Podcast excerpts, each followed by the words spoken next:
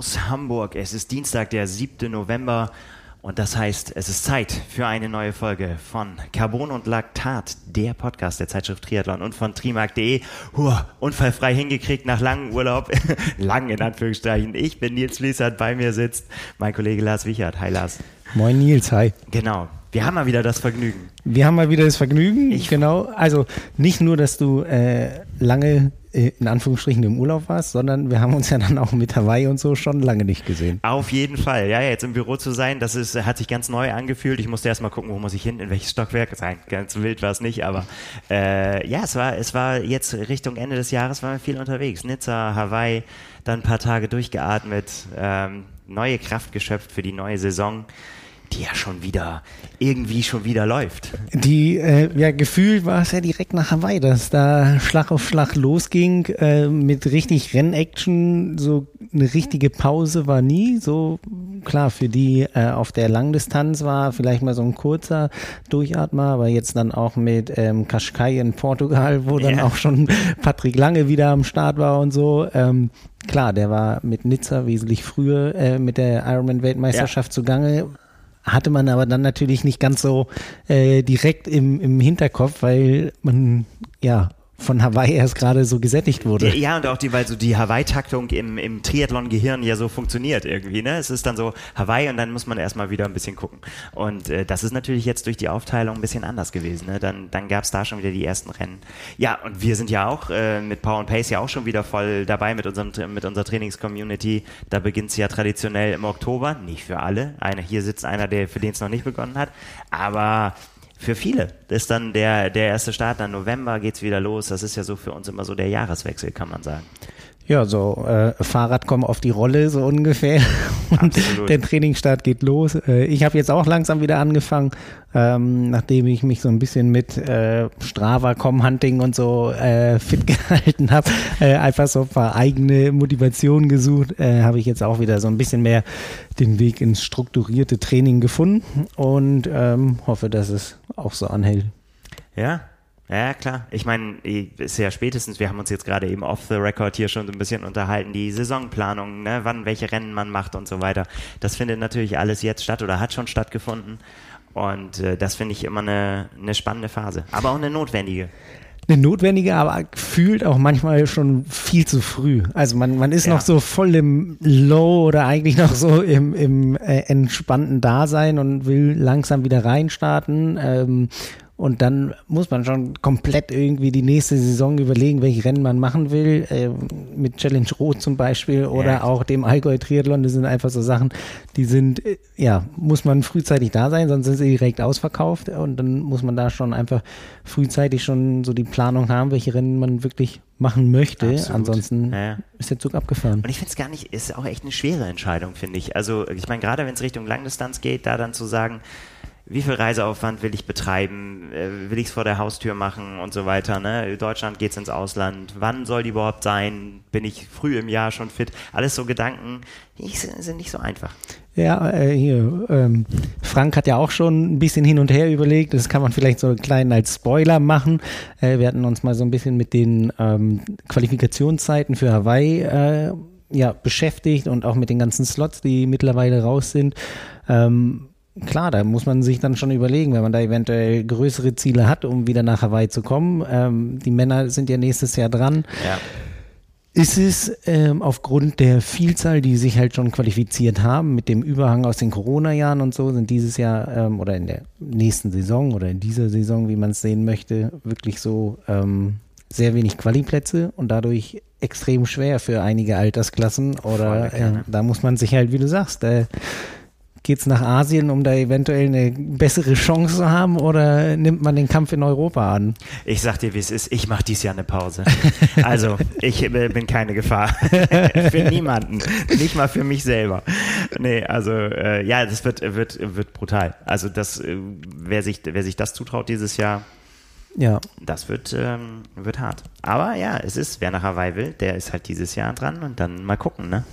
Wann, wann das dann das nächste Mal der Fall ist. Das, das wissen wir ja alles nicht. Ich äh, habe mir das abgewöhnt, da zu weit in die Zukunft zu gucken. Das, das äh, hat alles keinen keinen Wert.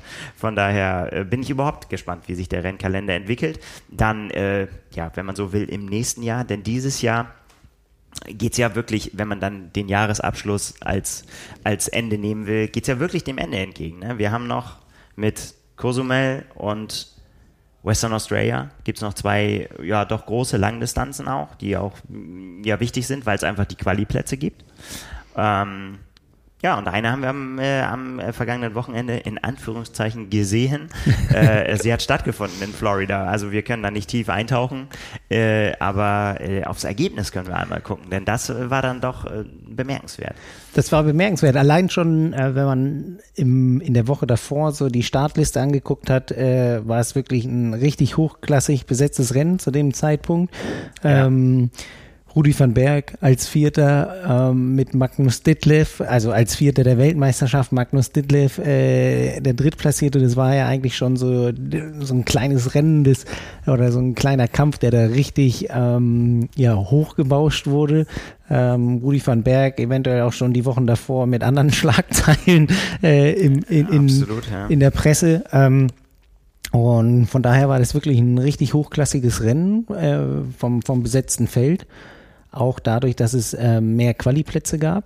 Und ähm, das war halt wirklich schon richtig interessant, ja, zu verfolgen, wie du sagst. Ne? Ja. Äh, übertragen wurde es nicht, äh, zum Leidwesen wahrscheinlich vieler Fans. Ähm, wenn man da den ähm, Live Ticker auf Instagram so bei Magnus Ditlev gesehen hat, war das schon echt spannend bis zu dem Zeitpunkt, wo Magnus Ditlev dann ähm, ja die Handbremse gezogen hat oder aussteigen, also halbwegs aussteigen musste. Er ist ja noch ins Ziel gekommen, aber ja, er konnte genau. nicht mehr so mitgehen. Und er hat äh, für ihn wichtig natürlich äh, validiert. Ne? Das ist, er, er, hat ja quasi seinen automatischen äh, Qualifikationsplatz über, äh, über, über sein Nizza-Ergebnis ähm, auf dem Podium aber er muss natürlich trotzdem eine Langdistanz. Also das ist ja wieder eingeführt im Prinzip und es ist auch immer nicht ganz so durch. Es war früher auch alles einfacher. Man konnte früher einfach sagen, so ist es, aber es muss validiert werden auf jeden Fall und das hat er jetzt im Sack.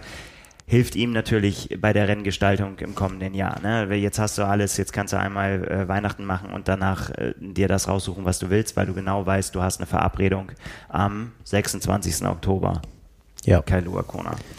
Ja. Also Rot kann er wieder gut mitnehmen, wenn er möchte. Ähm, gibt keine, ähm, ja, ähm, irgendwie Kollision, dass da noch die Quali geholt werden muss. Also absolut entspannt für ihn. Ähm, aber eben auch Rudi van Berg, ähm, muss man sagen, mega beeindruckende Leistung. Äh, erstmal war es schon richtig cool zu sehen, wie sie, äh, wie die beiden lang da gemeinsam auf die Laufstrecke gegangen sind und dann so ein kleiner Iron War wirklich schon entstanden ist, dass sie da äh, gelaufen sind. Und ich finde, bei den beiden sieht es sieht man ja dieses Tempo auch nicht, was die äh, an den Tag legen. Also, also man weiß, man hat es mittlerweile natürlich im Hinterkopf und man weiß es auch, ähm, aber es ist, es ist, ja, mir geht es auch jedes Mal so. Ja, ja. also ich finde es so geil anzugucken. Ich meine, wenn äh, Jan, ähm, Patrick Lange nebenher laufen würde, würde es wahrscheinlich wesentlich schneller aussehen, weil er viel kleiner ist. Aber die ja. beiden sehen so aus, als ob sie da ihren kleinen ähm, Coffee Run machen. ähm, also finde yeah. ich ist echt, äh, echt beeindruckend. Ähm, und jetzt so dieses Beeindruckende am Ende ist halt wirklich diese Endzeit, die äh, dabei herausgekommen ist. Also er hat einen neuen ähm, amerikanischen Rekord aufgestellt, 7 Stunden 34, 41. Ja. Jetzt kann man einmal tief Luft holen. Es könnte die schnellste Ironman-Zeit sein, die jemals gelaufen ist, wenn äh, die Zeit aus Cozumel von Christian Blumenfeld nicht beachtet wird und wenn ähm, dieses Jahr alle wissen, was in Hamburg passiert ist, eben äh, die Zeiten aus Hamburg nicht ganz gewertet werden.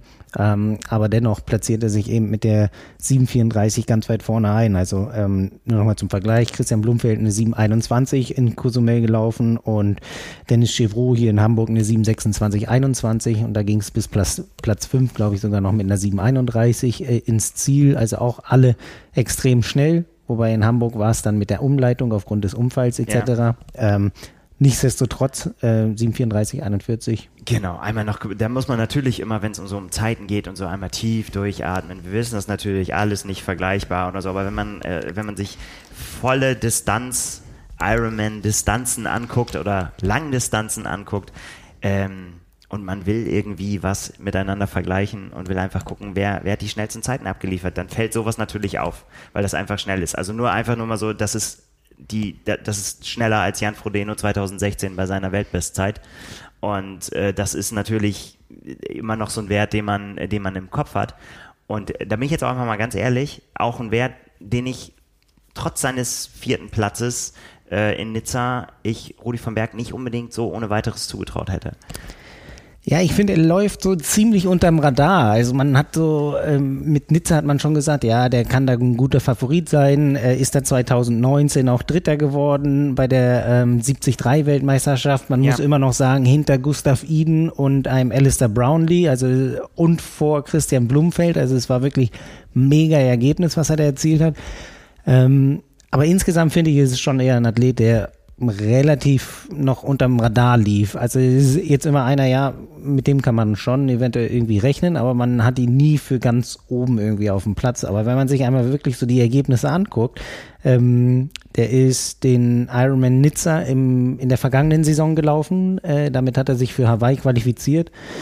Ähm, hat in Nizza gewonnen. Hawaii war es so, dass er Schwimmen und Radfahren ganz gut dabei war. Dann beim Laufen ziemlich eingebrochen ist oder eingegangen ist, am Ende 20. geworden ist. Und dann hat er dieses Jahr, ähm, Anfang des Jahres eben ähm, den Ironman Texas gewonnen. In Nizza wurde er Vierter. Und jetzt ja. hat er ähm, ja, Ironman Florida gewonnen. Also so richtig unterm Radar ist er dann doch nicht. Nee, aber eben dann doch schon, weil ich meine, wir haben natürlich dieses Jahr äh, über Rot geredet ganz viel, ne, über die Felder da und hin und her. Und dann ist es dann, oder auch, obwohl es dann eben natürlich nicht Langdistanz ist, über die European Open. Und wenn du dann da nicht, dann bist du auch ganz schnell mal wieder so, na, nicht, nicht, nicht vom Radar weg, aber äh, man, man spricht dann erstmal über andere Namen.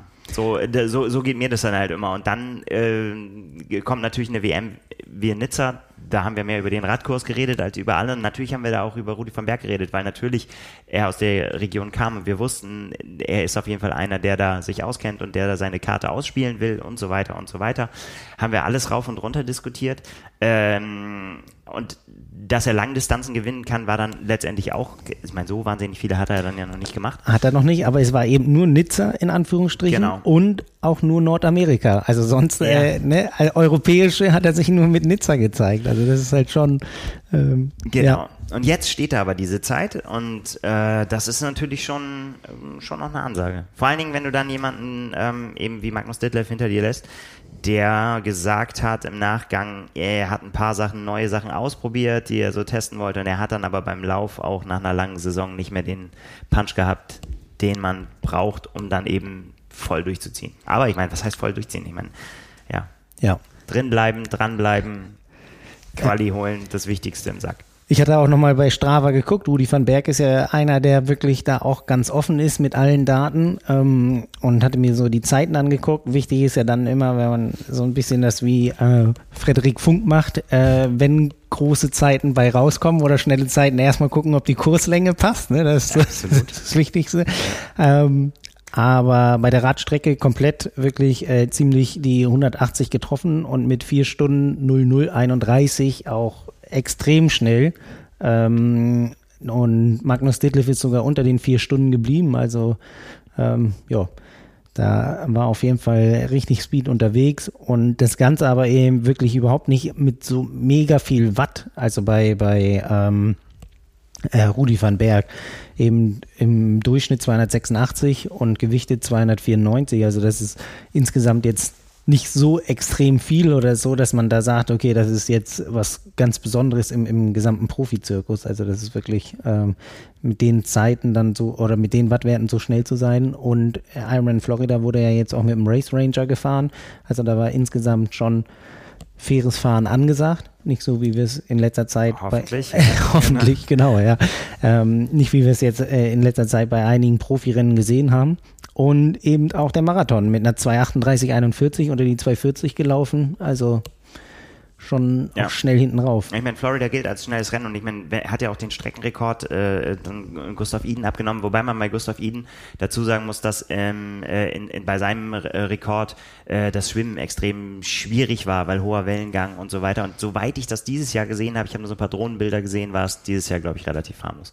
Aber das ist gefährliches Halbwissen, war nicht dabei, kann ich sagen, ähm, wie es dann, äh, wie es dann letztendlich war. Aber ja, also haben wir äh, das macht auf jeden Fall Bock, jetzt so einen zu sehen, in, in welche Richtung geht das letztendlich bei, bei den Männern. Ne? Wer sind die, wer sind, wer sind die Protagonisten ähm, in, in dem Jahr, in dem halt auch ja so die eine oder andere Legende aufhört. Da kommen wir ja nachher noch zu. Ja, das, das stimmt. Und wenn wir Florida nochmal kurz aufgreifen, äh, finde ich ein beeindruckender Athlet, den man auch so vielleicht für die Zukunft ein bisschen auf dem Radar haben kann, ist Matthew Marquardt. Äh, komplett neu im Profizirkus dieses Jahr erst ähm, Profi geworden.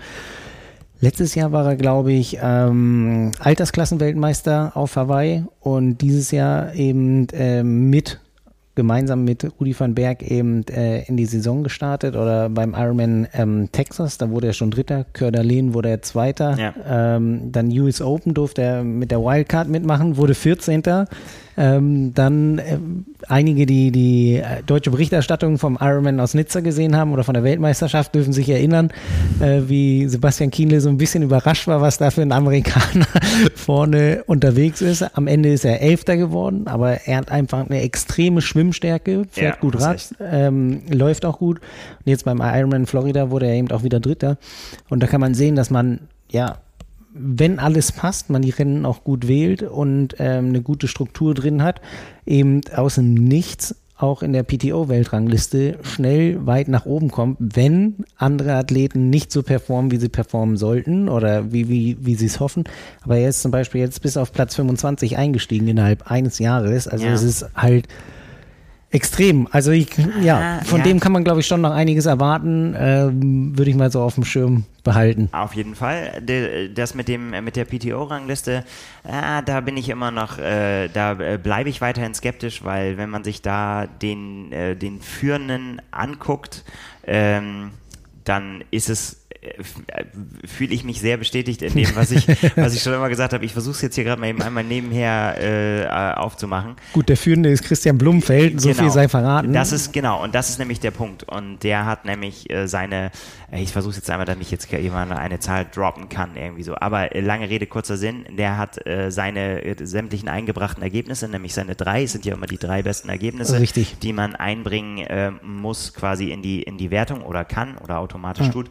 Und das sind bei ihm alle die PTO-Rennen, die er dieses Jahr gemacht hat. Und das führt dazu, dass der unfassbare ähm, äh, Ergebnisse hat. Ich möchte euch das gleich noch mit äh, Zahlen hier untermauern. Deswegen stammel ich hier so ein bisschen äh, äh nebenher. Aber ich habe davor nämlich einmal schon reingeguckt. Christian Blumfeld hat nämlich eingebracht, äh, wie gesagt, diese drei Ergebnisse. European und, Open. Genau, European Open, Asian Open und ja, US, US Open, Open, Asian Open. Genau. Ja. So. Und wenn man sich dann aber anguckt, wie viel ähm, Punkte der für allein seinen Sieg bei den Asian Open bekommen hat, dann weiß man, dass man so viel Ironman-Rennen machen kann, wie man will. Es wird nichts bringen. Der hat nämlich 99,38 Punkte bekommen für dieses Rennen. Und ähm, nur mal so zum Vergleich, ich habe das jetzt hier nicht vorbereitet, deswegen, wie gesagt, stammle ich so ein bisschen vor mir äh, hin. Ähm, Magnus Ditlev hat für sein Rennen in Rot deutlich, deutlich weniger bekommen. Obwohl das ja, wie Sebastian Kienle damals gesagt hat, äh, die sowas wie die Mondlandung war und wir uns da äh, immer dran erinnern werden. Ähm, Im Ranking ist das halt ein sehr, sehr guter Wert, aber eben ja durch durch Teilnahme bei PTO-Rennen nicht zu toppen. Deswegen bin ich da skeptisch. Also ich, ich glaube, der, ich meine, Christian Blumenfeld hat das einfach taktisch fantastisch gemacht in einem Jahr, wo er wusste, dass er sich verabschiedet und kein WM-Ergebnis am Ende, also mal 73 äh, lassen wir außen vor, ähm, also kein, kein Ironman-WM, kein Hawaii, äh, kein Nizza-Ergebnis einbringen wird, äh, hat er sich da einfach die, die Punkte äh, gesichert. Und ja, dem ist dann, da, da, da kommst du halt einfach auch nicht gegen an. Ähm, jetzt habe ich es nochmal hier offen. Äh, Magnus Dilfer hat bekommen 96,82 Punkte äh, in Rot ja. Und jetzt kann man, kann, also ich glaube, jeder von uns wird sagen, was war die, was war die schwierigere Leistung? Müssen wir, glaube ich, nicht lange drüber reden. Da war einfach der Auftritt in Rot einfach viel, viel, viel beeindruckender. Kann man, kann man, genau, kann man so sagen, das ist, glaube ich, so ja. dieses Problem von dem gesamten Punktesystem, also egal in welche Richtung. Ähm, diejenigen Athleten oder Athletinnen, die eben äh, bei den Open-Rennen, bei den PTO-Open-Rennen dabei sind, kriegen einfach verhältnismäßig viele Punkte. Wenn ja. du da aber als Athlet oder als Athletin nicht ganz vorne reinläufst, bekommst du immer noch gut Punkte. Aber da haben halt Athleten ähm, Chancen bei gut besetzten Ironman-Rennen, wenn sie da unter die Top 3 kommen. Dafür muss man halt da unter die Top 3 kommen, immer noch auch so die Punkte zu kriegen, wie wenn man eventuell so Platz 14 bis 15, 16 bei den ähm, PTO Open ist. Ja, also lohnt vielleicht auf jeden Fall Ende des Jahres nochmal, also was haben wir ja jetzt dann demnächst, aber nochmal auf jeden Fall einen Blick darauf, ähm, wie sich das dann, also wenn die, wenn die Wertung dann steht. So, dann, dann gucken wir nochmal drauf. Ganz vorne wird es schwer sein, dass sich da was ändert, aber für die Athleten oder Athletinnen so in den ähm, Rängen Top 20, Top 30, da könnte noch was ja, verschoben werden. Genau, je nach Teilnahme. Und auch was noch, äh, noch sozusagen, wenn man noch ein altes Ergebnis noch mit drin hat, sozusagen. Sorry. Ähm, ja, also viel Action äh, in Florida und natürlich, weil wir die Frauen auch nicht unterschlagen, die waren nämlich auch ganz schön schnell unterwegs.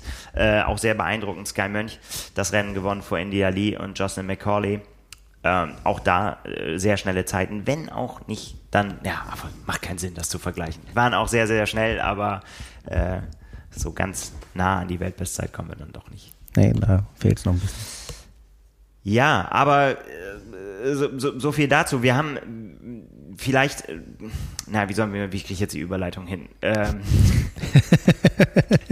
Alter, wird schwer. Ich bin ein bisschen eingerostet, ich gebe es zu, hier, was Überlastung angeht, aber äh, ja, äh, wir, wir kriegen es hin. Was, was wir noch am Wochenende hatten, äh, das ist so die, die, die Klammer.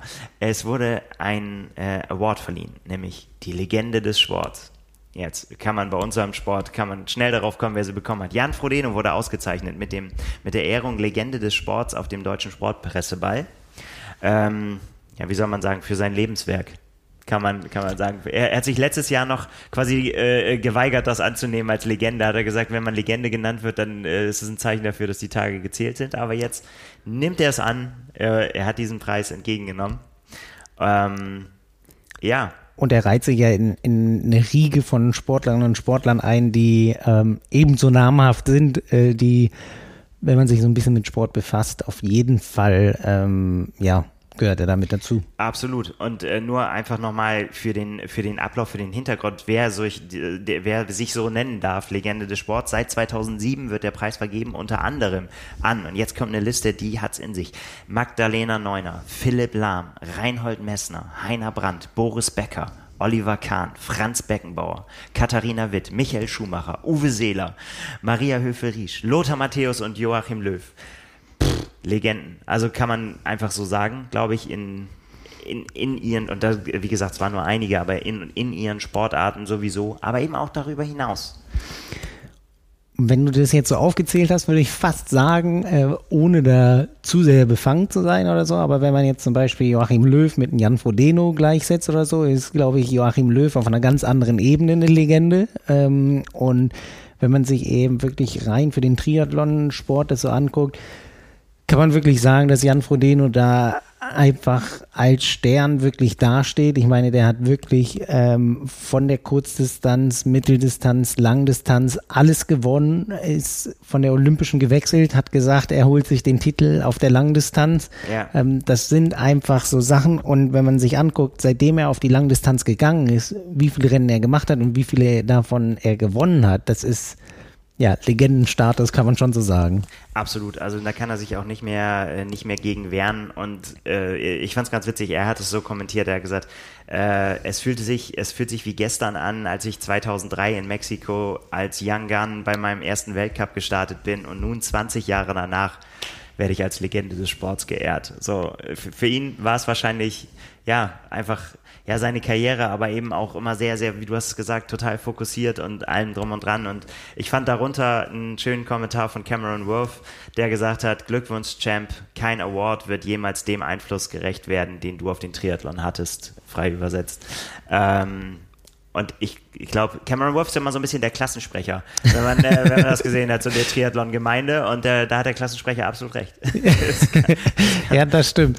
Äh, Cameron Wolf war zum Beispiel auch äh, in Florida an, am Start. Ähm, meinte, war nicht zufrieden mit seinem Rennen, aber mit der Laufleistung. Also das erste Absolut. Mal. Ähm, äh, PB? Ja, genau. 2,44, glaube ich. Richtig, unter 2,45 gekommen, äh, war er richtig zufrieden mit, äh, hat auch den Fokus komplett darauf gelegt, aber äh, so zwischen den Zeilen hörte sich so an, Lauffokus richtig gelegt, alles andere war scheiße, so ungefähr. Ja, aber ich meine, das, aber das finde ich bei Cameron Worth ähm, auch das äh, letztendlich das Faszinierende, ne? Weil man könnte natürlich jetzt sagen, irgendwie so, ja, Radleistung und so weiter, aber das ist ja jetzt ja schon öfter gewesen, auch gar nicht, dass er gar nicht unbedingt die schnellste Radzeit gehabt hat, aber er hat halt immer, je nachdem, er hat aber auch im Schwimmen gearbeitet. Ne?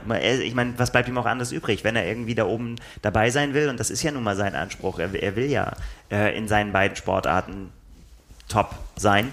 Und dann, dann muss er halt im Triathlon. Das hilft ja nichts, dann äh, da, die, da nur im Radfahren gut zu sein, in Anführungszeichen.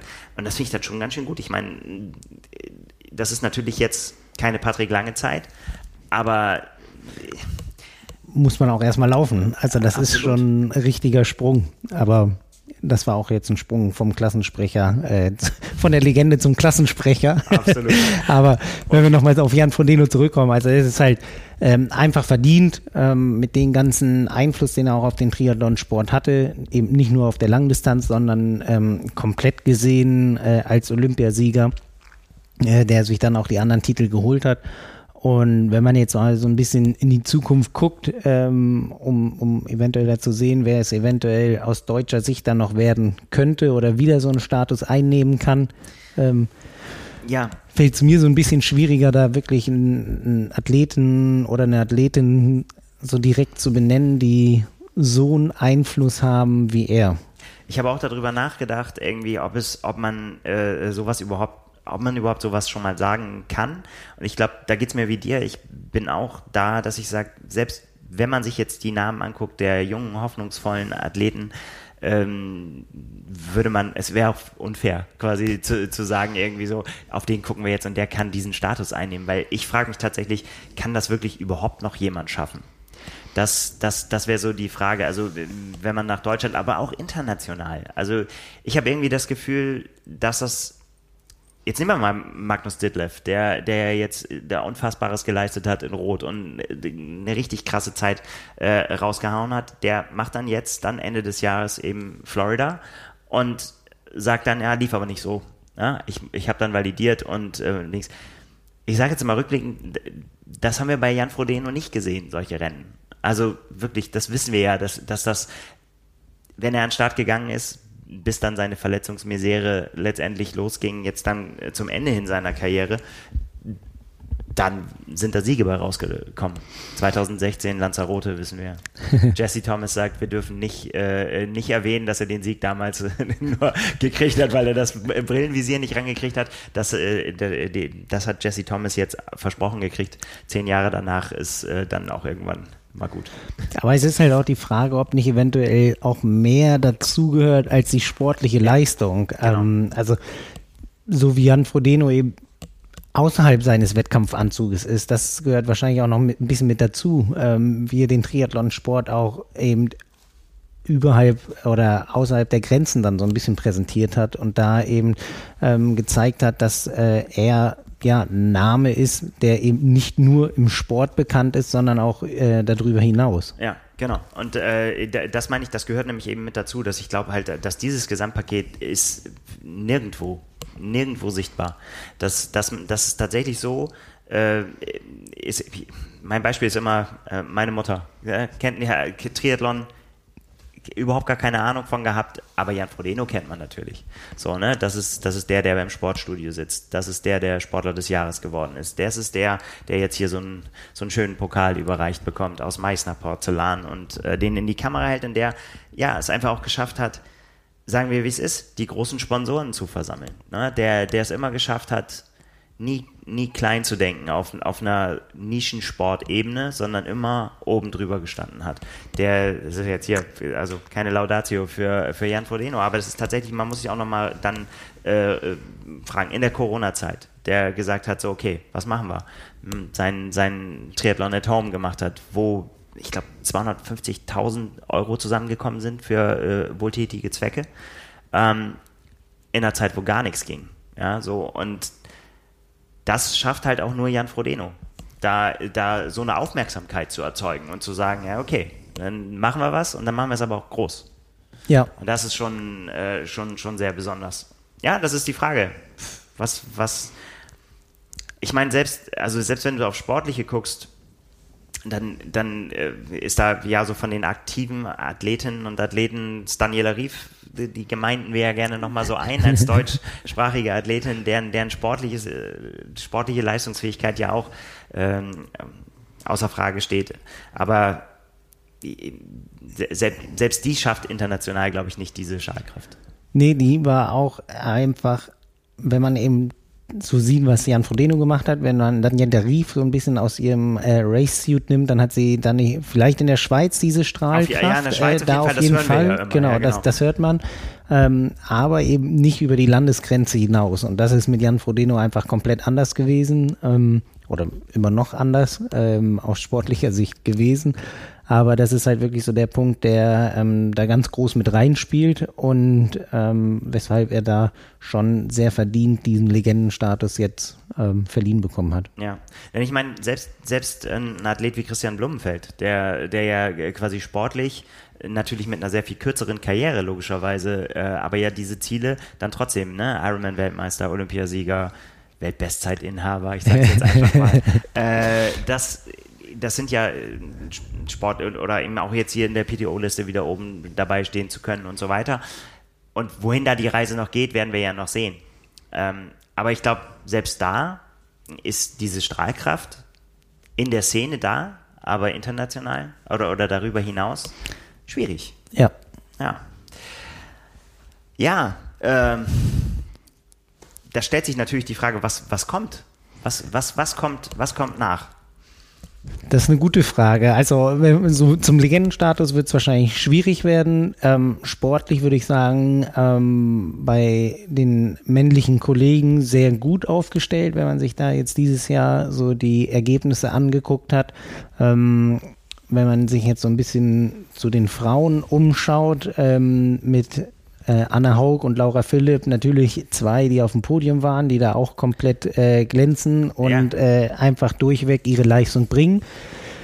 Hinter den beiden wird es dann schon so ein bisschen dünner. Ähm, das ist halt so, äh, da ist äh, so als nächstes würde ich sagen, sind ähm, Anne Reichmann und Laura Zimmermann, Svenja Toos sind so diejenigen ähm, Athletinnen, die da auf jeden Fall noch so ein bisschen mit dabei sind. Ähm, die auch ab und an auf jeden Fall auch auf dem Podium landen und da ähm, für gute Ergebnisse zeigen. Bei der Weltmeisterschaft wird es dann immer so ein bisschen schwieriger. Äh, mal gucken, wie es bei Anne Reichmann aussieht, die jetzt ja so ihre ersten Langdistanzversuche gemacht hat und sich ja auch jetzt nächstes Jahr schon für Nizza qualifiziert hat. Kann man mal gespannt sein, ähm, wie es da auf der Langdistanz weitergeht. Aber insgesamt würde ich sagen, ähm, sieht es da halt erstmal, wenn wir auf die Mittel- und Langdistanz äh, gucken, so ein bisschen ähm, schwächer aus als bei den männlichen Kollegen von Jan Degen. Ja, und es ist natürlich auch ein anderer Einstieg gewesen. Ne? Wenn man äh, sowohl bei Anna Haug als bei, auch bei Laura Philipp war da natürlich der, der Einstieg auf der Langdistanz sofort Kracher, so, sofort konkurrenzfähig, sofort ähm, Siege eingefahren, sofort Hawaii Contender und dann ja auch eben dann auch umgesetzt. Im Fall von Anna Haug und ähm, Laura Philipp jetzt auch mit ihrer Podiumsplatzierung, du hast es gesagt, ja auf jeden Fall auch ganz vorne, aber es ja ist vielleicht oder ja es täuscht nicht darüber hinweg, aber dann das sieht natürlich auf den ersten Blick ist es super super erfolgreich. Bei den Frauen auch, aber ja während wir, ich meine, wir haben es bei den, wir springen jetzt so ein bisschen hin und her, aber bei den, äh, bei den Männern war es halt so, äh, jetzt in Nizza schon, konnte man es halt schon äh, ganz gut sehen. Ne? Patrick Lange war der Einzige unter den Top 5, der äh, über 30 war. Ja. Ähm, und das, das ist dann Gut, ja. auf, bei der Langdistanz muss man es bei den Deutschen natürlich auch erstmal noch sehen. Da gibt es ja. äh, viele Athleten, die da eventuell reinstoßen können. Ähm, da ist aktuell eher so noch mehr Drive auf der Mitteldistanz. Mal gucken, ob noch mehr ähm, Athleten versuchen, so wie Jan Stratmann jetzt äh, in Portugal eben auf die Langdistanz zu wechseln und da ihre Ergebnisse zu präsentieren. Ansonsten muss man halt gucken, ob es ähm, ja, Jan Frodeno und Anne Haug so ein bisschen gleich gemacht wird und ein paar eben aus dem äh, DTU-Kader, aus dem Olympiakader da eben genau. ähm, auf die Mittel- und Lang Langdistanz wechseln. Also ich meine, es wäre natürlich spannend äh, zu sehen, wie ähm, eine, ähm, na, Ach, jetzt fällt mir der Name nicht ein. Laura Lindemann. Laura Lindemann, ich war die ganze Beispiel, Zeit bei Zimmermann. Ja. Mensch.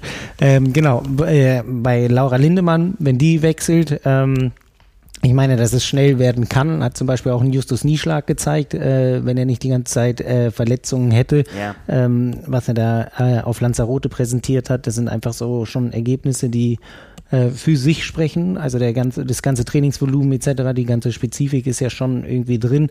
Man muss dann halt ja irgendwie die Puzzlesteine zusammenkriegen, um diese eine Stunde 50 oder so, die sie maximal machen, dann auf einmal auf acht oder neun Stunden ähm, hinzukriegen. Aber das ist, ja, das sind vielleicht so Athleten, Athletinnen aus dem DTU-Kader, die da schon eventuell nochmal so ein bisschen den Schwung mitnehmen könnten, ist halt auch die Frage, ob sie dafür motiviert sind. Ja, ob sie genau, ob sie überhaupt wollen. Da habe ich in die Richtung jetzt auch noch nichts gehört. Irgendwie bei den äh, bei den deutschen Männern, die du jetzt vorhin hier so im, im Hinterkopf auch hattest, äh, Frederik Funk, Jan Strattmann, Rika Notfeld natürlich immer, Rika Rico Not. Bogen, der Weltmeister auf der 73-Distanz. Das sind natürlich Namen, die und auch alle ja schon durchblicken lassen haben, dass sie dass sie Bock haben, auf die Langdistanz zu gehen. Äh, der eine eher, der andere vielleicht ein bisschen später, aber also Mikanot ist, aber es sind auch Verletzungen mit dazwischen da gekommen. Aber die sind natürlich auch alle noch so jung. Äh, oder ja, das ist ja auch noch ein Spektrum bei denen auch noch. Äh, aber trotzdem, ja, in, in einem Alter, wo noch viele, viele Jahre Langdistanz äh, noch möglich sind. Ähm, ja, auf jeden Fall, da, da bleibt es auf jeden Fall spannend. Ja, und man, man, und man hofft eben, dass bei den, ja, dass bei den Frauen auch, und das kann natürlich auch schnell gehen. Ich meine, wenn man jetzt an, an äh, Rico Bogen und Mika Not denkt, dann war das ja innerhalb von kürzester Zeit von, äh, von ich mache meine, meine ersten Versuche äh, auf der Mitteldistanz bis zum dm -Titel. Versuche ist ganz gut. ja, also ja. ja, Wahnsinn. Und, und, und bei Mika Note ja auch, auch ähnlich, ne? Also da, da war es ja auch so, dass, dass vom, vom vom Auftauchen, erster Sieg zu ich bin in der Weltspitze angekommen und dann auch ein bisschen gestruggelt. Da muss man vielleicht auch ein bisschen aufpassen, dass man da nicht zu viel Druck macht und Erwartungen. Aber er ist ja sofort, wenn er dabei ist und er ist gesund ist, dann ist er auf jeden Fall Siegkandidat.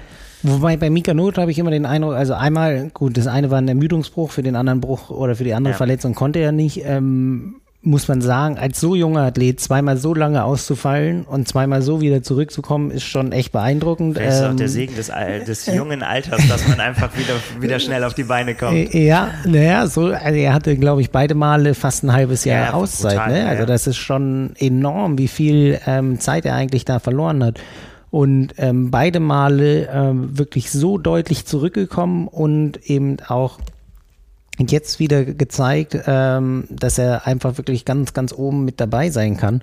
Ähm, extrem beeindruckend. Deswegen habe ich bei ihm immer so den Eindruck, dass er das schon eigentlich sehr behutsam macht, sich da gar nicht zu viel Druck macht und da eher so ein bisschen in sich, in seiner Bubble ist, anstatt da irgendwie groß an sich ranzulassen. Ja, auf jeden Fall Athleten, die, die richtig Bock machen auf die, äh, auf die Zukunft.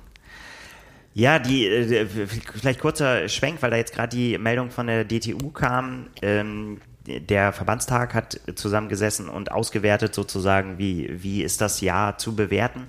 Und äh, man zieht da durchaus positiven, äh, ein positives Feedback auf eigentlich allen Ebenen, kann man sagen.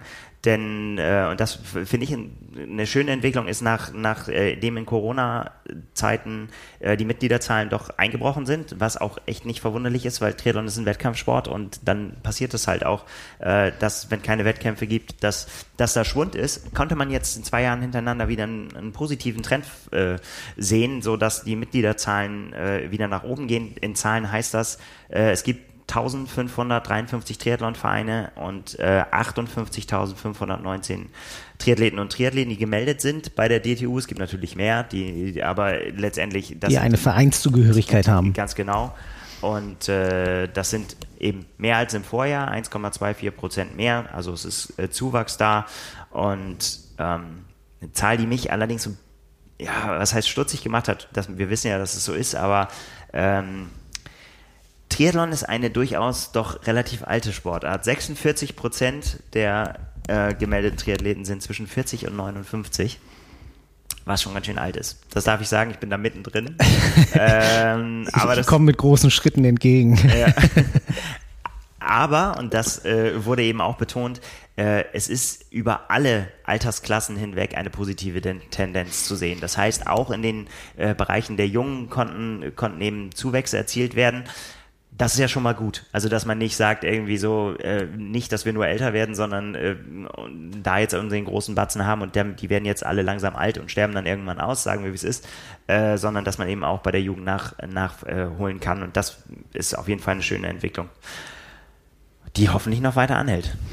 Wäre auf jeden Fall was. Ähm, genau, da würde mich mal fast so ein bisschen interessieren, wie so ungefähr diese Dunkelziffer ist von denjenigen, die eben ähm, bei Wettkämpfen teilnehmen, die keine Vereinszugehörigkeit haben. Wäre mal ganz interessant. Die können ja mit Tageslizenzen ja, ja. starten. Ähm, genau. Und braucht man ja auch nicht überall dann und so. Es ja. Ist, es, ist, ja, es ist, es ist, es ist sicherlich eine Mischung. Also es ist auch nicht einfach. Also, aber eben letztendlich ist es so ein, ja, fast muss, muss man sich äh, das auch immer selber fragen. Man, man braucht halt den Verband, man, man braucht diese Strukturen. Man, ohne Strukturen gibt es keine Organisation. Ne? Wir haben kein, kein Schiedsrichterwesen und so weiter und so fort. Diese ganze Nachwuchsförderung, alles extrem äh, wichtig und deswegen extrem wichtige Arbeit, die da gemacht wird. Ja, ähm, ja, das fand ich eigentlich nochmal ganz interessant, so von den, äh, von den Zahlen her. Zahlen, äh, äh, auch weil wir vorhin über, über Legenden und Awards gesprochen haben, das geht natürlich, äh, das geht natürlich weiter. Ich meine, damit hört es nicht auf. Die Triathlon Awards werden äh, vergeben. Und wenn ihr den äh, heute hört, also ich habe es ja vorhin gesagt, wir haben den 7. November, bis heute Abend um 23.59 Uhr sind die Leitungen noch offen. Es kann abgestimmt werden für, bei den Tri Triathlon Awards und äh, über die Athletinnen und Athleten des Jahres, über die Rennen, die Coaches, Material, die, äh, Material, äh, die äh, Aufsteigerinnen und Aufsteiger, äh, national und international. Also unter tri-mac.de slash awards äh, ist dann noch die Stimmabgabe möglich. Und ich bin sehr, sehr gespannt, wie das ausgeht. Weil es war ein wildes Jahr. Es war ein wildes Jahr. Und äh, ja, wir müssen uns noch ein bisschen gedulden. Die Auflösung gibt es dann eben äh, bei der Selfish Night of the Year am 2. Dezember in Lang. Da wird aufgelöst auf der, auf der großen Gala. Und da bin ich sehr gespannt, wer das, äh, wer das entgegennimmt. Aber es war, es, es, es, es war spannend, wie gesagt, und es ist, das Rennen läuft noch. Deswegen können wir natürlich ne, darüber nichts sagen jetzt, wer, wer da äh, letztendlich die Nase voll haben wird, wer da vorn haben wird. Wir lassen uns da auch ja, dann erstmal nochmal überraschen, bis der ausfällt. Und das bleibt natürlich dann auch noch geheim. Aber was ich äh, interessant fände, es ist ja trotzdem so die Zeit, um auch nochmal zurückzublicken. Und wir haben, wir haben ja, wir haben ja schon auch so ein bisschen, heute ist es ja immer wieder aufgefallen, aber wir haben mal uns gesagt, so, wir nehmen uns mal für uns so die Rennen des Jahres vor, wo wir sagen, was waren so, ist das, was hängen geblieben ist? Wenn man so zurückdenkt, ähm, eben und dann auch weiter als über den heißen Herbst, so, was sind so die Rennen, die, die bei dir kleben geblieben sind? Oh, das Vielleicht bin ich da so ein bisschen befangen, aber weil ich, weil ich hinten dran gefahren bin. Aber so ein Rennen, was mir wirklich richtig im Kopf geblieben ist, äh, gerade auch äh, aufgrund der ganzen Berichterstattung drumherum mit Sebastian Kienle, ähm, ist es seine letzte Langdistanz oder nicht, ist der Norseman. Und was mich da wirklich so beeindruckt hat, ich ähm, habe da auch die Tage nochmal reingeguckt in die ganzen Daten. Ähm, Jon Breivold war ja so dieser große Herausforderer oder wer weiß, wer der große Herausforderer Ja, genau. war, ob es Jon Breivold oder Sebastian Kienle war. Auf jeden Fall war ja dieses Rennen dieses Jahr wirklich darauf zugespitzt, dass mal äh, ja eigentlich ein Weltklasse-Athlet auch von der Langdistanz sich dem Norseman annimmt und Jon Breivold, der das Rennen jetzt auch schon ein paar Mal hintereinander gewonnen hat, so derjenige war, der da seinen Titel verteidigen sollte oder auch wollte. Und dieses beeindruckende war, fand ich für mich einfach, wie viel Zeit äh, Jon Breivold in einer kurzen Distanz auf Sebastian Kienle hat wirklich ausgebaut und den aussehen lassen wie irgendwie so ein Altersklassenathlet oder so. Das waren wirklich Welten dazwischen. Ja. Ähm, in, also man, wer das nicht so ganz vor Augen hat, also beim, beim letzten Anstieg und dann Richtung der Abfahrt zur Wechselzone, ähm, hat Jon Breivold einfach mal fast ähm, ja, zehn Minuten auf Sebastian Kienle rausgefahren, auf einer Distanz von knapp äh, ich glaube, es sind irgendwie noch so knappe 40 Kilometer oder so, wovon irgendwie so 10 Kilometer bergauf ist und alles andere geht nur bergab. Und das ist so eine Leistung, ähm, die ja ziemlich unterm Radar geblieben ist, aber die schon wirklich äh, auch richtig, richtig ähm, beeindruckend war, fand ich, dass man ja so einen gestandenen Athleten wie Sebastian Kiel so Genau, weil stehen man lassen dann hat. auch mal den, den Vergleich da hat, ne? Ja. das ist, das, das ist auf jeden Fall. Ich meine, du hast es jetzt ja nur erlebt, du hast gesagt, du warst ja da äh, kurz dahinter. Ähm, Kurz, ja. ähm, ist es dann tatsächlich dieses eine Rennen, diese eine Fähigkeit? Ja, ich habe jetzt gerade mal reingeguckt, äh, äh, Breivold war beim Ironman South Africa Sechster und beim in der Schweiz beim Ironman war er Fünfter. Also ja auch zwei Top Ten Ergebnisse, aber dass er dann da eben in der Lage ist, dann auf seinem Terrain dann dann doch eben noch ein bisschen, bisschen in Anführungszeichen, also ordentlich einen draufzulegen. Ähm, ja, Sebastian Kilian hat ja selber gesagt, dass ihn die Leistung da wirklich extrem beeindruckt hat und er bei den Anstiegen auch so am Anschlag gefahren ist, äh, dass er ihm da überhaupt nicht mehr folgen konnte und als äh, Jon Breivold da einmal halt den Hammer hat fallen lassen, ähm, so hat ihn der gefühlt getroffen äh, und Jon Breivold ist weggefahren. Ähm, ich würde mal sagen, bei Jon Breivold ist es so, dass der, dass das schon sein Hausberg da ist, so ungefähr. Ne? Ja. Also der, der lebt ja da wirklich, kennt, kennt die Strecke wie die, wie seine Westentasche, ähnlich wahrscheinlich wie Rudi van Berg mit Nizza. Ähm, und kann da halt wirklich komplett seine ähm, Leistungsfähigkeit und seine Asse ausspielen, was vielleicht bei manch anderen Rennen jetzt noch nicht ganz so rauskam. Ähm, ich denke mal, so der Ironman Nizza könnte ihm auch noch entgegenkommen mit äh, guten Anstiegen. Ähm, aber wie du sagst, mal gucken, ob er das noch besser auf die ähm, ja, normale Langdistanz irgendwie ummünzen kann. Was er halt auf jeden Fall zu Buche stehen hat, ist ja eine recht ja, schlecht, schlechte Schwimmleistung sozusagen. Ja, ja, ja. Also Laufen und, und, und ähm, Radfahren ist ja gut, wobei er auch echt klein und leicht ist. Ähm, Schwimmen könnte dann noch ein bisschen schneller sein und dann geht's vielleicht in eine andere Richtung. Aber ja, wer weiß, ob es wirklich einer ist, der komplett darauf spezialisiert ist. Ja, und irgendwie ist vielleicht auch beim Norseman so, dass sich da niemand traut, irgendwie aufs Schwimmen zu setzen, weil irgendwie, weil man noch weiß, wie viel da, wie viel da noch kommt. Äh, Oder ist das vielleicht so eher so ein bisschen Waffenstillstand da, äh, da noch? Äh, der Sebastian Kiedler hat sich ja gefreut, mal First Out of the Water zu sein. Ähm, ach, ich weiß auch nicht. Ich glaube, wenn wenn es da wirklich so ist, dass mehrere ähm, Athleten oder Athletinnen vom Format äh, Sebastian Kiedle da sind, wird es, glaube ich, auch viel mehr aufs Schwimmen hinauslaufen. Also das, das denke ich schon. Aber ähm, jetzt, so wie es ist, ist dann halt schon in der Leistungsklasse, wo die unterwegs sind, schon nur ein paar Schwimmer und dann ist, glaube ich, so, okay, wir schwimmen das mal jetzt hier zusammen durch, anstatt da irgendwie zu versuchen, das äh, richtig auseinanderzureißen. Ich meine, die Fahrradstrecke ist ja auch fast eine Stunde länger für die Profis. Also Ja. das ist schon was. Ach ja, es ist wild. Ich habe wieder keinen Platz für nächstes Jahr. Was soll's? Ich, ich versuche so lange weiter, bis ich irgendwann mal aus dem Topf gezogen wäre. Aber dieses Jahr auf Hawaii, ich hab, da habe ich kurz einen Schreck gekriegt irgendwie. Ich war mitten in Hawaii-Action und dann auf einmal checke ich meine Mails, auf einmal so, Norseman im, Ab, im Absender und ich so, okay. Ich habe das ganze Video gedönt und so alles alles nicht angeguckt und habe gesagt, wenn da jetzt drin steht, dass du einen Platz hast, dann äh, wird's wild. Aber Dann muss das nein. Training doch schon beginnen. Ja, leider nein. für nächstes Jahr. Aber ich bleibe im Topf. Ich äh, mache da so lange weiter, bis, ich, bis es klingelt. ja, aber das war halt so eine Leistung ähm, im Zusammenhang mit einem Profi oder äh, sind ja beides Profis, aber eben auch mit wirklichen ähm, gestandenen Profis wie Sebastian Kienle, ähm, die mich einfach so außerhalb dieser ganz großen Rennen echt beeindruckt haben. Ja, es ist dann tatsächlich so, ähm, du, du sagst es genau richtig, die, die ganz großen Rennen, das war für mich dann auch äh, Challenge Rot auf jeden Fall rauf und runter diskutiert, sowohl bei den Männern als auch bei den, bei den Frauen.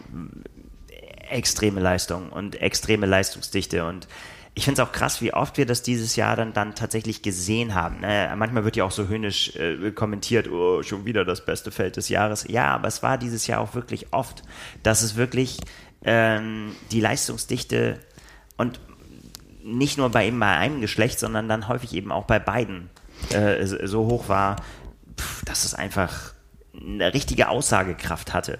Ja, bei den Rennen, die eben Drang und Namen haben, war das echt so. Da sind dann alle hingekommen. Es wirkte nicht so, als ob sich da irgendwie eine Athletin oder ein Athlet irgendwie versteckt und da eben nur die Validierung versucht zu holen, sondern ja.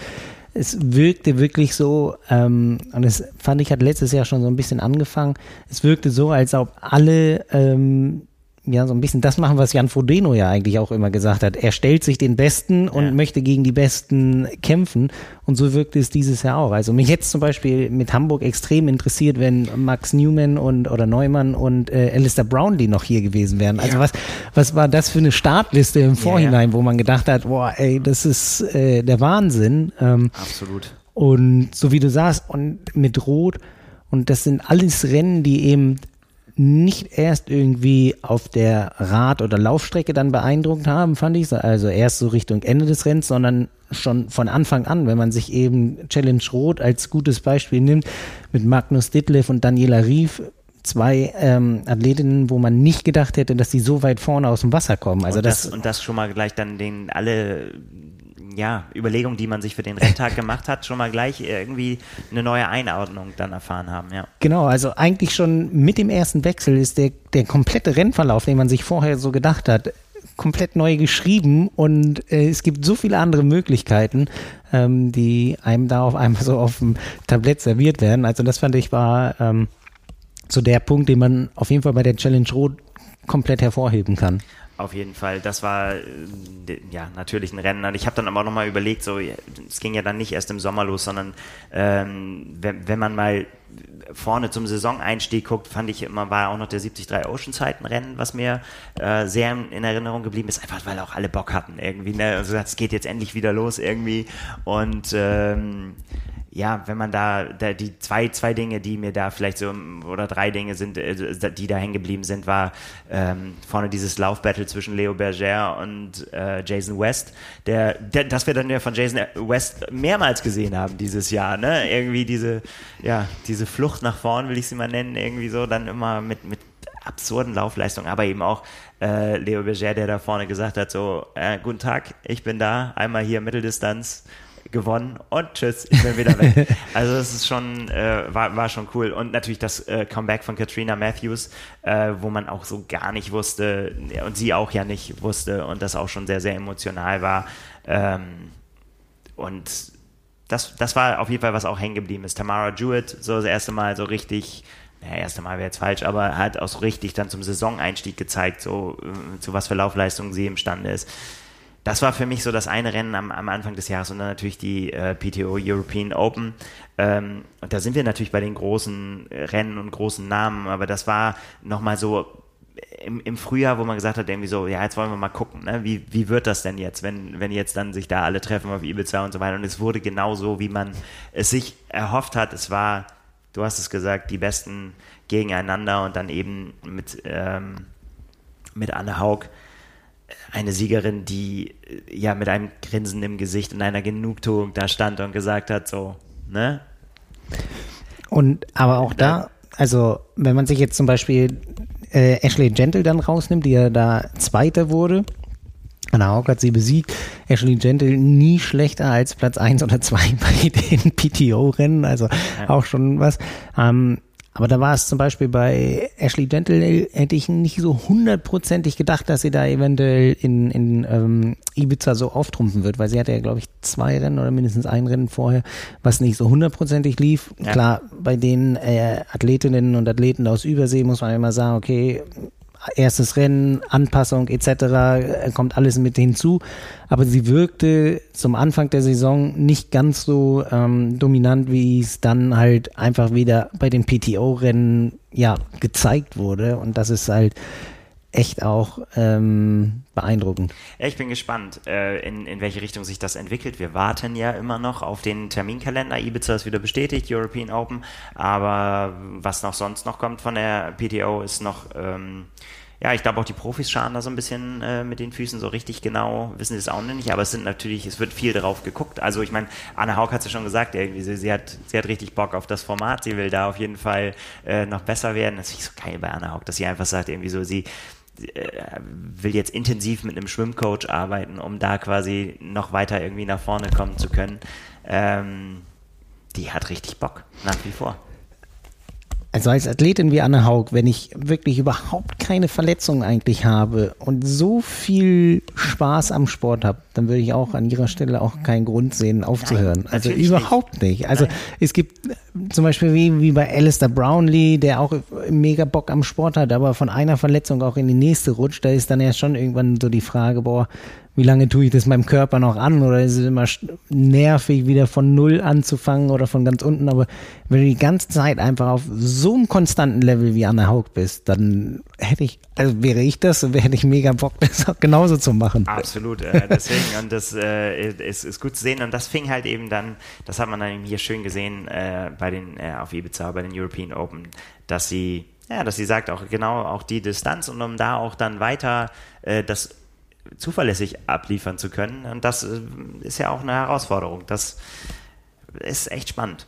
Ähm, ja, und bei den, bei den Männern damals äh, auf Ibiza, äh, Max Newman, äh, für mich immer noch, äh, war ein Überraschungssieger da, aber nur, weil er mich überrascht hat. Also weil ich, das war mein Fehler, dass ich ihn nicht auf dem Schirm hatte, denn seine Leistungen, die er vorher gezeigt hat, deuteten in diese Richtung. Leider danach nichts mehr gekommen, ne, aufgrund von Verletzungen. Das ähm, Wären, schade. Ja, absolut schade. Also wäre eine extrem interessante Saison gewesen. Ähm, du sagst es so ein bisschen, er war auch ein Athlet, der ja eigentlich auf Hawaii so ein bisschen letztes Jahr ähm, das erste Mal so richtig äh, auf den Radar kam, als er da vorne mitgelaufen ist. Ähm, ja. Und vielleicht war es auch deshalb, also dass ähm, man ihn da nicht ganz so auf dem Schirm hatte. Aber ja, mal gucken, ob die Verletzungen ähm, alle aus auskuriert sind, sodass er da an seine Leistung anknüpfen kann, weil das ist auch einer, äh, mit dem muss man einfach rechnen, mit der Leistungsfähigkeit, die er hat, ähm, die er da auch äh, bei den European Open gezeigt hat. Und äh, da darf man echt gespannt sein. Aber Anna Haug zum Beispiel auch, Wer sich jetzt an die Asian Open erinnert, das wäre jetzt so ein, lassen wir die US Open kurz aus, aber bei Anna Haug mit den Asian Open, wenn man da ihre Leistungsfähigkeit einfach sieht, ähm, sie hat ja da das Fauxpas mit ihrem Schlauch gehabt, ähm, musste kurz stoppen, diesen Schlauch wieder rausholen.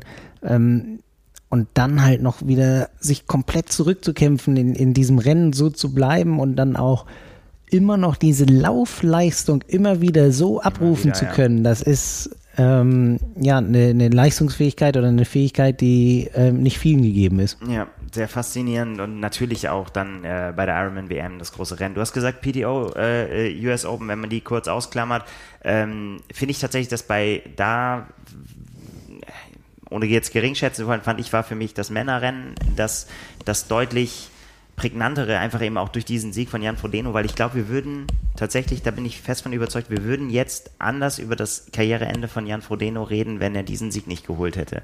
Das war quasi Last Minute, also nicht Last Minute, weil danach noch vor Last Minute, äh, noch äh, genau rechtzeitig noch irgendwie dieses Statement, ähm, okay, meine schärfsten Konkurrenten sind da, ich habe das Ding gewonnen und jetzt hat es nicht so geendet, mit dem absurdesten aller äh, Enden. Ich werde nochmal Weltmeister und äh, mach die Mondlandung dann tatsächlich.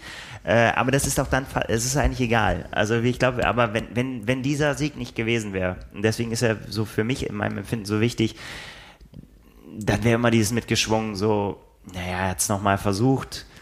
Ah, dann ist er in Ibiza, war Vierter, Hamburg, hm, und dann äh, hatte alles ja seine Gründe, haben wir tausendmal rauf und runter diskutiert, aber durch diesen, äh, durch diesen einen Tag ist da so ein bisschen mehr Ruhe eingekehrt.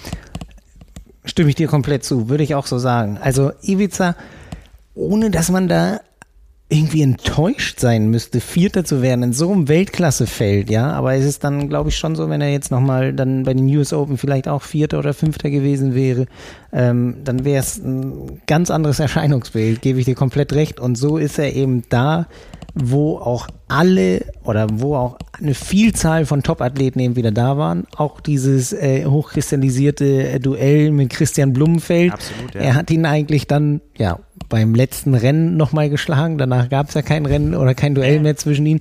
Also das im, im letzten Kampf geht die Legende als Sieger vom Platz. Ähm, mega. Deswegen also. für mich echt ein ganz, ganz, äh, ganz, ganz wichtiges Rennen so äh, im Rückblick. Ja, und äh, natürlich auch die, äh, die 73 WM, die, die, die ja einfach, die einfach super spannend war. So, das, das fand ich halt auch so, so interessant. Leider da so ein bisschen, ähm, ich finde, ich finde, dieses Jahr war so ein bisschen so ein Vorgeschmack dann irgendwie auf das, was so im nächsten Jahr auf diesen Distanzen kommt. Ich will jetzt nicht unbedingt sagen bei der 73 WM, weil wie die sich dann ausgestaltet nächstes Jahr in Taupo im Dezember, das werden wir dann erstmal auch nochmal sehen, aber irgendwie auf den ja, kürzeren Formaten äh, da gab es dann halt leider jetzt irgendwie auch zu viele Ausfälle noch oder die man noch gerne noch mit dabei gesehen hätte. So. Ja, das stimmt. Zu Christian Blumenfeld, der war ja zum Beispiel da bei der 73 WM, da ja, ja, wäre es natürlich interessant gewesen, ob, wie, wie es gewesen wäre, wenn er da nicht diesen äh, Reise- und Rennstress gehabt hätte, äh, mit allem drum und dran, aber man muss äh, ihm ja zugestehen, dass er es wenigstens versucht hat und meinte, okay, hier äh, als amtierender Weltmeister möchte ich auch so da sein Absolut, und ja. möchte, dass der neue Weltmeister den alten schlagen kann, so ungefähr. Aber ja, eben, beide Rennen. Bei den Männern ähm, traumhaftes Ergebnis, könnte man sich ja nicht schöner ausmalen, so ungefähr. Und ähm, bei, bei den Frauen fand ich auch eben Katrina Matthews hat mich da so beeindruckt, wie sie dieses Rennen gestaltet hat und dann hinten raus wirklich noch bis auf Platz zwei vorgelaufen ist. Ähm, fand ich, äh, oder das ja, fand ich ähm, echt eine richtig starke Leistung und hat mich äh, so in, in ihrem Weg, der ja in diesem Jahr schon eigentlich noch so dieses Comeback-Jahr war nach dem harten ja, Unfall. Auf jeden Fall. Ähm, ja. Und ja auch ein bisschen Auf und Abs dann auch drin hatte. Genau, ähm, jetzt mit der mit der Ironman-Weltmeisterschaft auf Hawaii, äh, mit dem Ausscheiden extrem bitter für sie. Ähm, damit fehlt immer noch das Hawaii-Finish. Ähm, aber glaube ich, dass sie sich selber da gezeigt hat und bewiesen hat, dass sie da komplett auf dem richtigen Weg ist und ja eigentlich auch äh, komplett in der Weltspitze mitkämpfen kann. Ja, ja, auf jeden Fall. Und Weltspitze ist natürlich auch das Stichwort, wenn es um Taylor Nipp geht. Und das ist so für mich das, was aus dem Rennen eigentlich so am meisten so hängen geblieben ist als Erinnerung war, dass ich während des Rennens gedacht habe, wer soll die eigentlich schlagen auf der 73-Distanz? Also einfach mit diesem Paket, wer, wer könnte das sein? Und jetzt weiß man, es ist natürlich immer schnell, ist man mit solchen äh, unbesiegbar äh, Floskeln ist man natürlich immer schnell dabei. Äh, aber ich ah, im, im, im, gerade im Moment fand ich das, fand, das fand ich schon sehr, sehr, sehr beeindruckend. Ja, auch eine Athletin, die das Rennen von vorne gestaltet hat bei der 73 WM ähm, und er direkt von vorne beim Fahrradfahren. Also die hat ja kein bisschen abgewartet eigentlich, ne? Direkt von vorne weg und ähm, eben ihre Rad-Lauf-Kombination ist schon wirklich ähm, schwer irgendwie im Profi-Frauenfeld wiederzufinden. Ähm, wird wahrscheinlich auch ein Grund dafür sein, eben mit ihrer Radleistung, dass sie da vom Profiteam Trek-Sieger Fredo ähm, abgeworben wurde.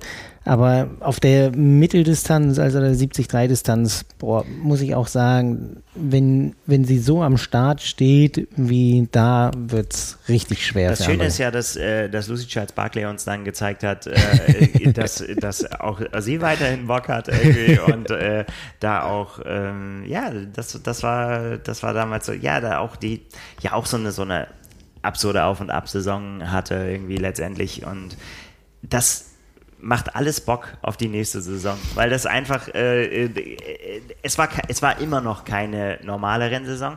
Und man kann jetzt schon wieder sagen, auch die nächste Saison wird keine normale Rennsaison. Wir werden andere PTO-Termine bekommen. Äh, wir haben ganz andere Termine, was die Weltmeisterschaften angeht. Die Ironman Tour. Genau, die, das, das ist neu dazugekommen. Äh, wir haben wieder die Neuerung, also obwohl die Orte Nizza und Hawaii die gleichen sind, haben wir es natürlich jetzt wieder den Switch. Die Frauen sind jetzt zum ersten Mal in Nizza. Ähm, es wird so viele Geschichten geben nächstes Jahr. Das äh, wird ganz großartig. Und es geht jetzt los. Schon, eigentlich schon äh, komplett drin mit den ersten Quali-Rennen, die durch sind. Ähm, wie du sagst, bei den Frauen wird es eben wie dieses Jahr so eine komplett unbekannte, ähm, was, was so dieses Rennen in Nizza angeht. Ja. Ähm, glaub, könnte man echt so mit Mariolène Pierre aus Frankreich, die jetzt äh, in ähm, Kaschkai gewonnen hat, glaube ich, so auch eine französische Athletin vor Ort, die eventuell da vorne mitkämpfen könnte, vom, vom gesamten Rennprofil her. Ach, was ist das schön. Da können wir jetzt anfangen zu überlegen, ähm, wie es denn dann die nächsten Monate läuft. Das wird, wird großartig. Ich freue mich da sehr drauf rückblickend vielleicht nochmal einmal Werbung in eigener Sache, wer sich nochmal das vor Augen führen will, wie dieses Jahr so gelaufen ist und äh, was braucht für seine Pain Cave, für äh, den Flur, für was auch immer. Der Triathlon-Kalender ist fertig. Für 2024 großes Format, 50 mal 35 äh, Triathlon oder auch Swim. Äh, unsere äh, Schwimmpublikation gibt's jetzt zu bestellen. 1995 kostet das mit den schönsten Bildern des Jahres einfach bunt gemischt, einmal quer durch das perfekte Weihnachtsgeschenk. Also, äh, Werbung in eigener Sache. Das kann man jetzt bestellen auf äh, Triathlon auf trimark.de äh, im Shop. Einfach reingucken, draufklicken und man hat sein perfektes Weihnachtsgeschenk. Und wir freuen uns auf nächstes Jahr. Wir werden viele, viele Bilder machen, damit wir wieder einen schönen Kalender machen können am Ende des Jahres. Damit wir jeder wieder zusammensitzen können, Lars. Und dann können wir uns ein weiteres Mal darüber unterhalten. Und es ist ja auch noch nicht ganz vorbei. Ne? Die Awards werden vergeben, das werden wir alles diskutieren. Awards werden äh, vergeben, zwei äh, Quali-Rennen sind noch, also da ist äh, noch jede Menge Dampf auf dem Kessel. Absolut. Und äh, auch intern, wenn wir, Frank ist ja heute nicht dabei gewesen, aber da werden wir natürlich auch nochmal auswerten, wer hat denn da eigentlich am Anfang des Jahres Weitsicht bewiesen, was so die, die unsere berühmten Thesen angeht und unser Tipp, äh, unsere Tipps werden wir auch noch auswerten, was wir da für einen Unfug behauptet haben, immer vor den Rennen, wer so gewinnt. Wer hat da die meisten Punkte gemacht? Das wird euch in den nächsten Wochen erwarten. Für heute machen wir erstmal einen Deckel drauf, würde ich sagen. Machen wir einen Deckel drauf, genau, und freuen uns genau. auf das, was kommt. Also abstimmen heute noch bis kurz vor Mitternacht, 23.59 Uhr, Triathlon Awards auf Trimark slash Awards. Und damit sind wir raus. Macht's gut. Bis nächste Woche. Ciao. Ciao.